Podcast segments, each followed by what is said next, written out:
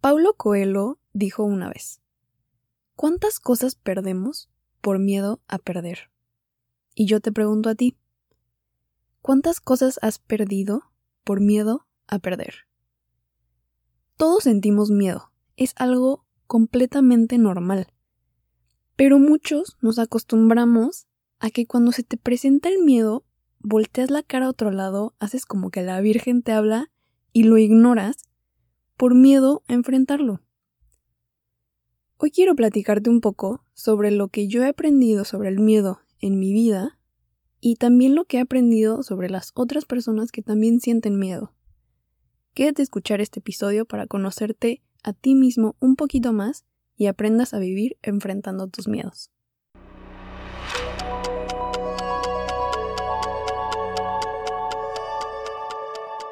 Bienvenida o bienvenido a ¿A dónde vas tan rápido? Un podcast diseñado para aquellos que no se conforman con la vida sin cuestionarse el porqué de las cosas. Creo firmemente que abrir y expandir nuestra mente es la clave para poder pausar un momento y reflexionar con la sencilla pregunta de ¿a dónde vas tan rápido? Te quiero ayudar a crecer como persona platicando sobre temas que son comúnmente ignorados en la sociedad, como el crecimiento personal, el mindfulness, la inteligencia emocional y la espiritualidad. Te invito a que me acompañes en este viaje. Yo soy Angélica Sánchez. Comenzamos.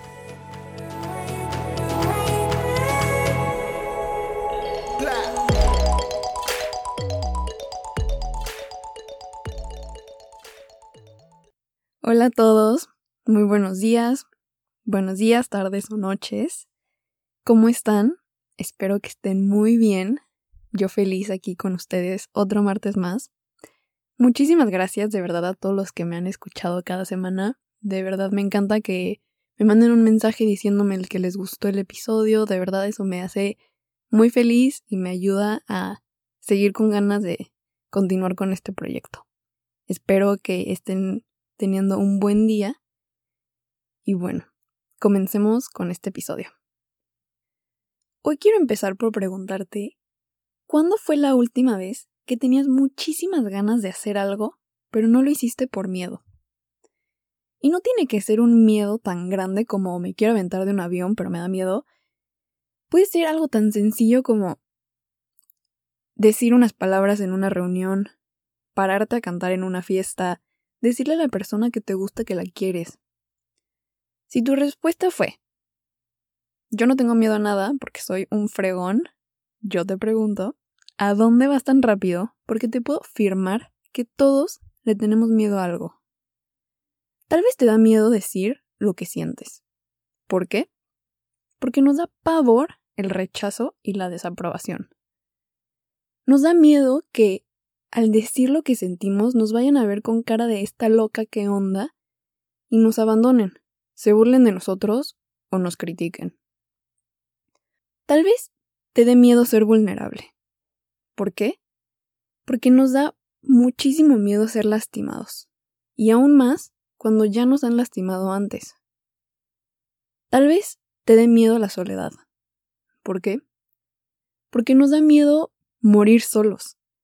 Y por eso es que aguantamos el abuso físico y emocional de otras personas que son tóxicas en nuestra vida, pero no hemos tenido el valor de confrontarlas. Tal vez te dé miedo comunicar tus inquietudes. ¿Por qué? Porque nos aterra que la respuesta no sea lo que esperábamos. Y nos da miedo que el mundo se nos venga encima por una sola cosa que alguien dijo y que no era lo que querías escuchar. Tal vez te dé miedo el cambio. ¿Por qué? Porque estamos tan a gusto en nuestra zona de confort que haríamos lo que sea por quedarnos ahí toda la vida y nunca tener que pensar afuera de la caja porque eso es algo muy difícil y me da flojera hacerlo.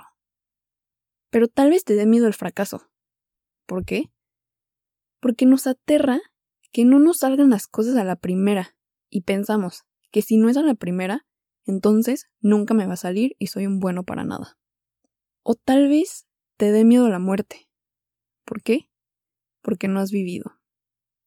Hay una infinidad de miedos y es normal. El miedo es un mal necesario. No es malo sentir miedo, porque este, esta emoción se puede convertir en algo negativo solamente cuando dejamos que nos controle. El miedo es un arma de doble filo porque nos puede llevar a actuar rápidamente o a paralizarnos.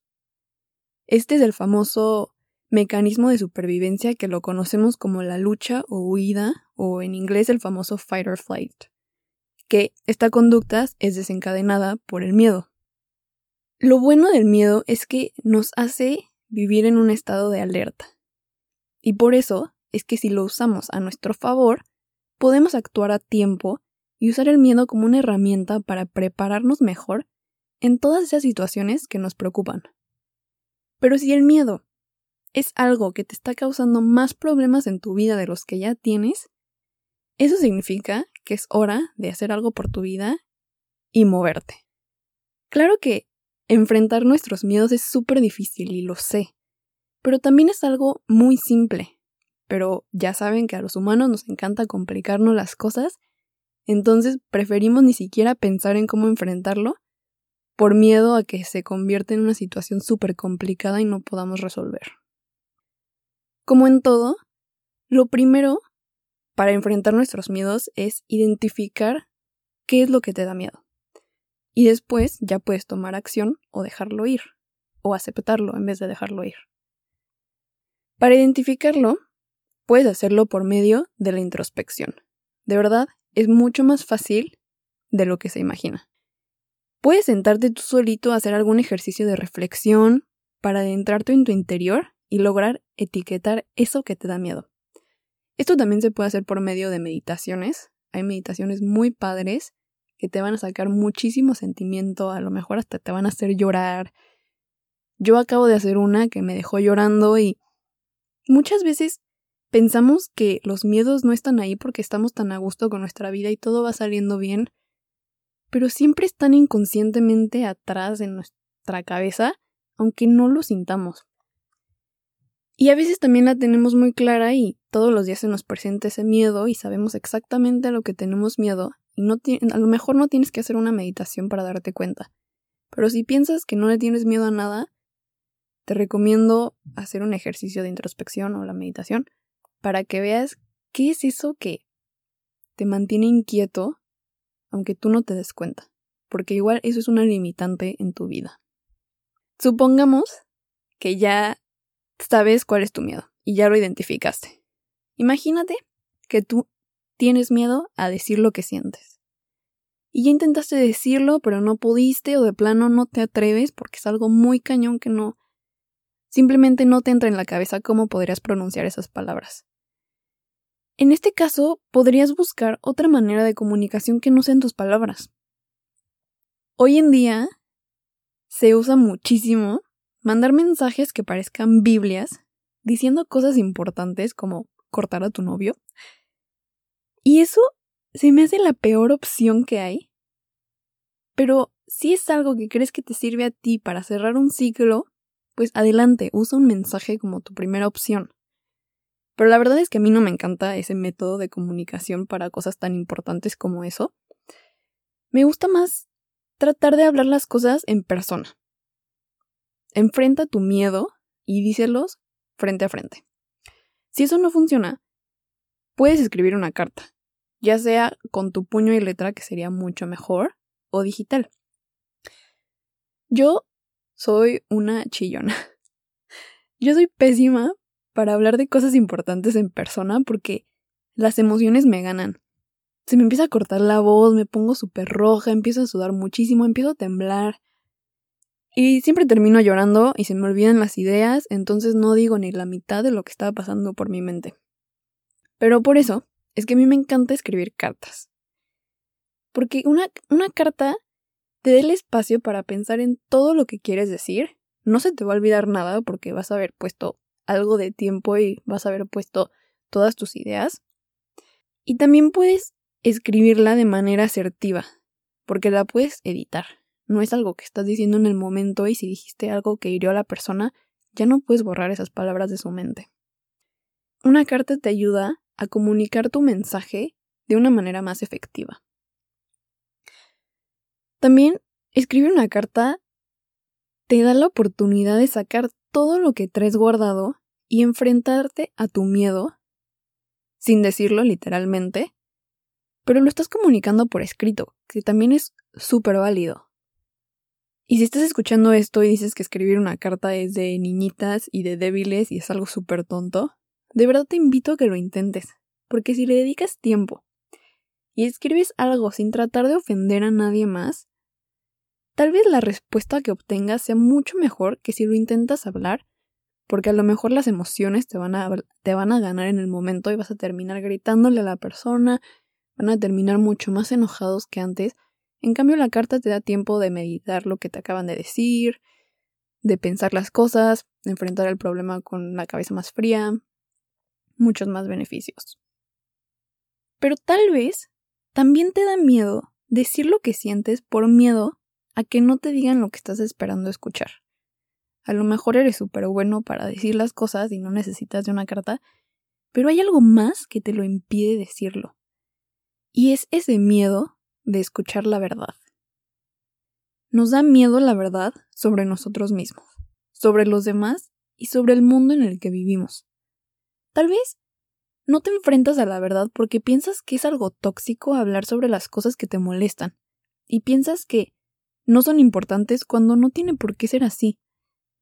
Hay que aprender a distinguir entre los berrinches que tenemos que resolver nosotros mismos y también las cosas que tenemos que hablar con nosotros, porque no se trata de guardarnos todas las cosas malas y no sacarlas a la luz, porque eso es más tóxico que hablarlas. Si de plano es algo que te está matando por dentro guardártelo, pues escoge la opción más fácil. Bueno, no, no lo más fácil, lo más simple, que es decirlo. Y si tienes tanto miedo de decir lo que sientes, perdón, pero no hay de otra, hazlo con miedo. Acuérdate que los valientes no son los que no sienten miedo, sino los que conquistan ese miedo. Y si ya conquistaste tu miedo y les dijiste lo que sentías y no te dicen lo que esperabas escuchar, no lo veas como un fracaso, porque eso es una ganancia. Después de haber escuchado eso, que no, esa parte que no conocías de ellos, ya conoces un aspecto nuevo de esa persona. Y tal vez no te cuadra, y tal vez no se alinea con tus valores y no te gustó nada, entonces te acaban de hacer un favor porque te dio mucha más información sobre esa persona y ya tú puedes escoger si quieres seguir teniendo a esa persona cerca en tu vida o no. Además de que al hablar las cosas vas a poder soltar y superar tu miedo, te vas a dar cuenta de que eres una fregona por agarrarte los pantalones y hablar de todas esas cosas que crecemos acostumbrados a no hablar, simplemente porque son tabú y es de maleducados decir la verdad y Punto. De esas cosas no se hablan y no cuestiones por qué.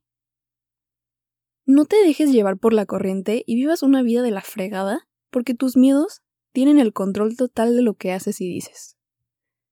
Cuestiónate las cosas que son importantes para ti y no te las calles. Vas a ver que si las hablas, no vas a ser la única persona que esté de acuerdo. En nuestra sociedad nos guardamos tantas cosas por querer quedar bien y no ofender a nadie. Porque nos hemos acostumbrado a ser tan individualistas que ahora cualquier cosita que decimos, a alguien no le parece y se ofende y es como si le hubiéramos cortado el brazo. Hay tantas maneras de expresar nuestro hate a las personas en Facebook, en Twitter, en Instagram. Y no te estoy diciendo que le tires hate a todos, pero pues a veces hablar con la verdad es lo único que necesitamos y es lo único que nos va a hacer más fuertes en vez de estar diciendo todas las cosas con un filtro por no querer ofender a nadie y estamos creando una era de cristal como lo vi en un video. Se los voy a dejar en las notas el nombre del video que está buenísimo. Y básicamente dice que estamos creando una sociedad de conformidad porque no queremos escuchar la verdad y no queremos escuchar esas cosas que que no nos parecen. Pero no se trata de eso. La verdad es la verdad y las cosas se dicen como son. No todas las veces estoy consciente de eso, pero hay que tratar de de que lo más que digamos sea la verdad y no sea por querer caerle bien a todos. Porque yo creo que decir la verdad no es algo tóxico, porque simplemente es expresar lo que sientes. Hay que aceptar que no le vamos a caer bien a todos, pero si dices las cosas de una manera asertiva, educada, y explicas por qué crees que es importante hablar de eso, no tienes por qué dar más justificaciones. En realidad, una vez que lo hables, si no era tan importante, se te va a olvidar rapidísimo a ti y a los demás, y si sí era muy importante, pues qué bueno que lo dijiste porque por fin vas a haber dejado toda esa basura emocional que traías.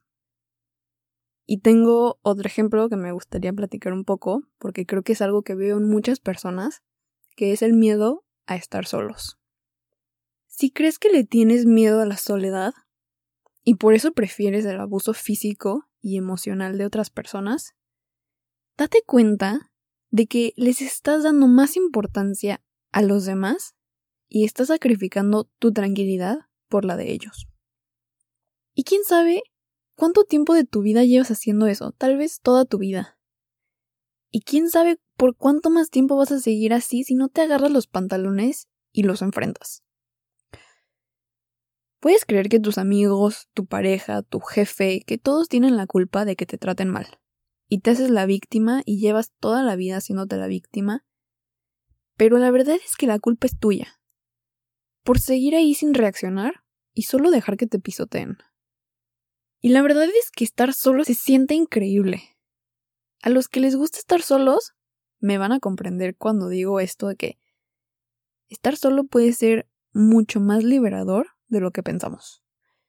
Muchas veces pensamos que estar solos es de antisociales, de dar lástima. Cuando vemos a alguien comiendo solo, normalmente decimos como, ay, pobrecito, está comiendo solo. Pero estar solo te ayuda a crear una fuerte relación contigo mismo y no hay por qué temerle a eso.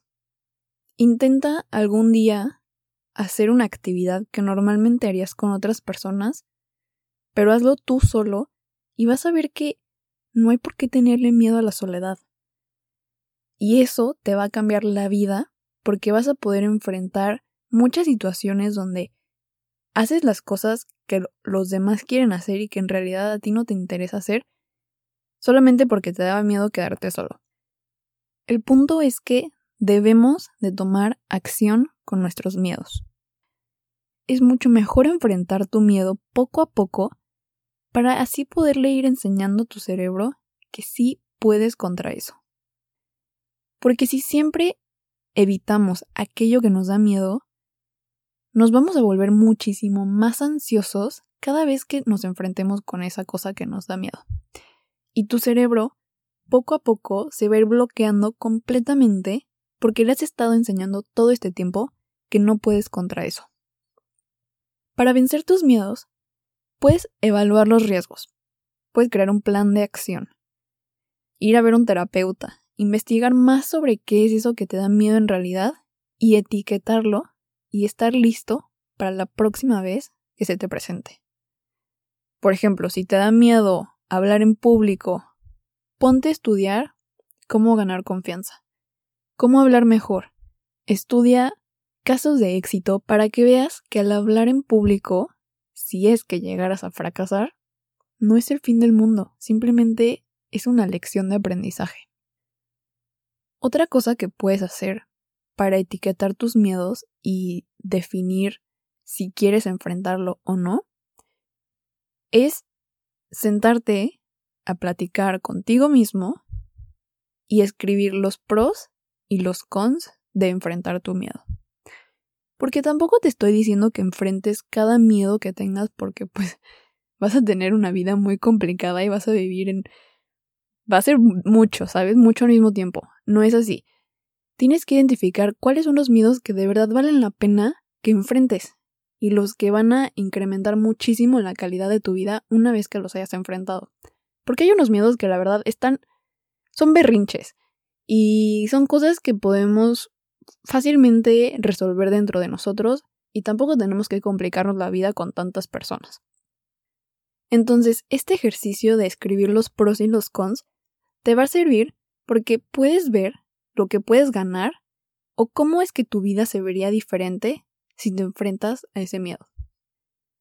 Así puedes tomar acción con más decisión y una vez que identificas el posible resultado, vas a tener muchísimas ganas de enfrentarlo porque vas a ver que es algo bueno. Por ejemplo, yo con este podcast tenía muchísimo tiempo, tenía varios meses queriendo empezarlo, pero no lo hacía por miedo. Y un día me puse a pensar en lo que pasaría si comenzara el proyecto. Los pros serían ayudar a la gente, compartir mis ideas, compartir mis sentimientos, crear una comunidad de gente más consciente y simplemente quitarme la espinita que traía de empezar un podcast. Los contras serían que me quedaría con las ganas de qué hubiera pasado si lo hubiera intentado. Que si lo hubiera intentado y hubiera sido un completo fracaso, pues al final a la gente se le iba a olvidar en una semana y tampoco creo que hubiera sido un fracaso tan grande porque lo hubiera visto como un aprendizaje. Lo hubiera visto como, ok, por lo menos enfrenté mi miedo, me atreví y pues no me gustó o no se dio y punto. Entonces al ver que los pros eran muchísimo más que los cons, me di cuenta que solo lo único que me quedaba por hacer es aventarme y hacerlo con miedo. Porque el miedo no se iba a ir.